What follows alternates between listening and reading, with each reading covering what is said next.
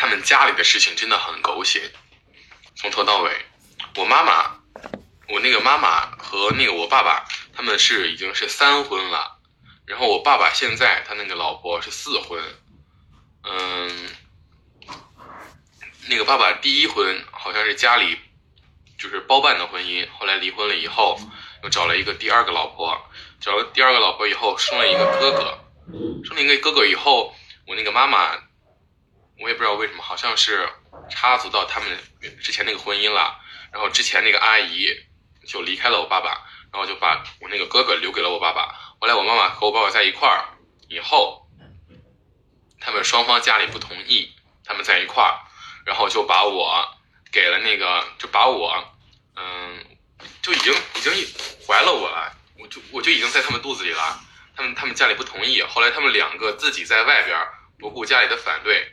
就是把我生出来，生出来了。然后那时候我那个亲生的那个姥姥姥爷找我那个妈妈要彩礼，不是找我那个亲生的爸爸要彩礼。但是我爸爸那时候他们的确是，的确是没有钱，他们的确是没有钱，就是嗯没有办法给我那个姥姥彩礼。后来就把那个嗯，后来就把我卖掉了。卖掉以后就把我卖我的那个。那个就当彩礼给了那个姥姥姥爷，后来他们过了几年又生一个儿子，生了一个儿子以后，后来又又有小三儿插足他们婚姻，后来他们又离婚了，离婚以后啊，现在又有各自家庭了，所以说现在那个女人也不是什么好女人，但是我不得不说，就是我妈妈那边那个叔叔那个人的确很好。听到这儿啊，我就已经听不下去了。这都什么家庭啊？去年年底，河北十七岁少年在网上寻亲，二十多天以后啊，他终于见到了亲生父母。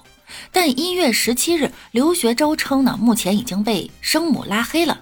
十八日，刘学周又称决定暂时放弃民事诉讼。当晚，刘学周的亲生父母也通过媒体发声表示，刘学周希望父母在河北为他买一套房子。但由于家庭经济困难，无法答应刘学周的要求，但表示愿意为刘学周提供学费和生活费，等到大学毕业再考虑买房的事情。生母呢，则表示自己与前夫都再婚了，刘学周逼着他们离婚，还威胁说要房子寒心了。寒心了这句话从这位母亲口中说出来，我觉得够违心的。此前，刘学周称他在出生之后就被父母卖了换钱，其父母也承认抱养人给了他们五六千元。十几年了，还是孩子主动找到你们，难道孩子不该感受到寒心吗？十九日，寻亲男孩刘学周再次发声，称本考虑放弃诉讼，但因亲生父母颠倒黑白，决定起诉，要与亲生父母对峙法庭。对于要房子，刘学周也解释。他没有咄咄逼人，是心平气和的跟母亲商量买房子或者租房都可以。他现在因为寻亲没有房子可以住，而对于父亲提及大学毕业后再考虑买房，刘学周回应称生父母没有这样说过。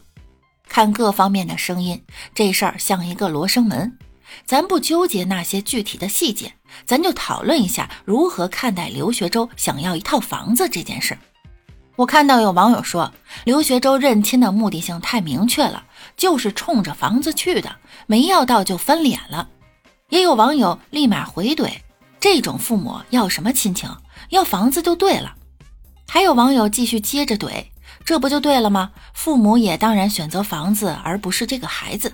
可问题是，这里忽略了一个重大前提：孩子不是你想要就要，想不要就不要的。你们把孩子当什么了？只管生不管养吗？生孩子是一种权利，更是一种义务。在生孩子之前就应该考虑到自己的实际情况、经济能力等等。生完以后就要对孩子负责。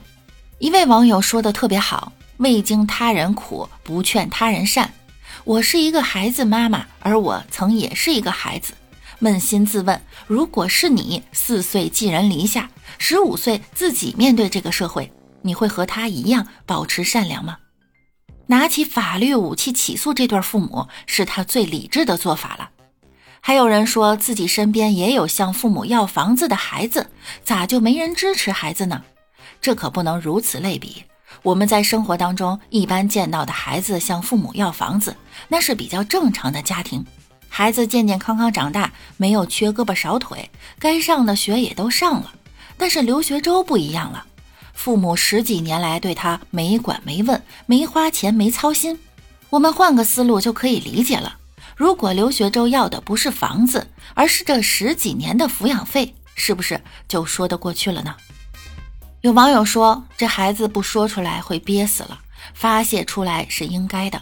也有网友说，政府应该给孩子分个小公租房，租金政府承担，然后给点低保，保障孩子学业完成。也有网友说，永远不要和亲生父母联系了，断绝来往吧，就当自己是个孤儿。你要好好的活出自己的光芒，没有什么惊讶。这个世界太多不爱自己的孩子，妈妈不是所有的父母都爱孩子。祝你越来越好。昨天还有一段视频把人看得出离愤怒。西安一男子在家家暴妻子，只见视频中该男子耍着王八拳，拳拳都打在了女子的后脑勺。这女子呢，则是一直低着头保护着孩子，实在是太丧心病狂了。退一万步讲，你好歹避开女儿啊！这么小的时候，难道就不怕从小种下心理阴影吗？当然，对于一个连女儿都毒骂的所谓的父母来讲，是不会顾及这么多的，只要痛快过瘾就行。在整个殴打的过程中，我发现女子的婆婆也是无动于衷，只是象征性的拉了几把，然后就不管不顾了，居然抱着孙女在一旁看起了热闹。我甚至都怀疑他心里是不是还在暗自叫好，默默的加油呢？看了被打女子的文章，这个男人实在是渣到极致了。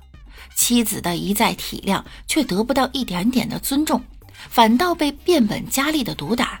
而且这也是一个没有任何温暖的家庭，不但婆婆冷眼相待，就连小姑子也视若仇敌，一家人合起伙来欺负人。当然，对于这位女子的陈述，我们也要慎重的选择相信。我们看到的只是表象，他们背后到底有什么原因，可能还有一些另外隐情。不过，无论是什么原因，男子的行为都是不容被容忍的，必须要受到处理。网上有传言说该男子是公司高管，但据知情人澄清，他不是管理层，平时唯唯诺诺，典型的窝里横。这位女性朋友第一次家暴时就不能忍，赶紧选择离婚保命，尽量把孩子带着。这种男的肯定不会善待孩子的。家暴和出轨都是只有一次和无数次。再说出轨，邵阳一外卖大叔跑腿时发现妻子在隔壁出轨，妻子却称我在兼职按摩。家住邵阳的外卖大叔徐志伟今年四十三岁。五年前，他经人介绍娶了三婚女子杨丹琴为妻。注意，三婚。婚后，杨丹琴在家为他生下了一个女儿。他在送外卖跑腿儿赚钱养家糊口，日子倒也过得安稳幸福。可是没想到，在几天前，当徐志伟像往常一样去附近的小区跑腿送外卖时，却发现隔壁房里传来了妻子的声音。当时徐志伟啊就感觉到不对劲儿，于是立马踹门闯了进去。果然，踹开门的徐志伟看到屋内的一个高个男人和自己的妻子杨丹琴抱在一起，地上散落着俩人的衣服。看到眼前这锥心刺骨的一幕啊，徐志伟气得冲上前就把妻子和那个男人狠狠打了一顿。然而没想到呢，事后妻子杨丹琴却解释说自己在兼职按摩，根本就没有做出任何对不起丈夫的事情。但是不管妻子杨丹琴如何狡辩，从此以后徐志伟就开始对她多了一份戒备之心。为了谨防自己再被妻子杨丹琴背叛欺骗，心有疑虑的徐志伟于是偷偷带着自己四岁的女儿去做了亲子鉴定。然而，拿着亲子鉴定，差点晕倒在人来人往的大街上。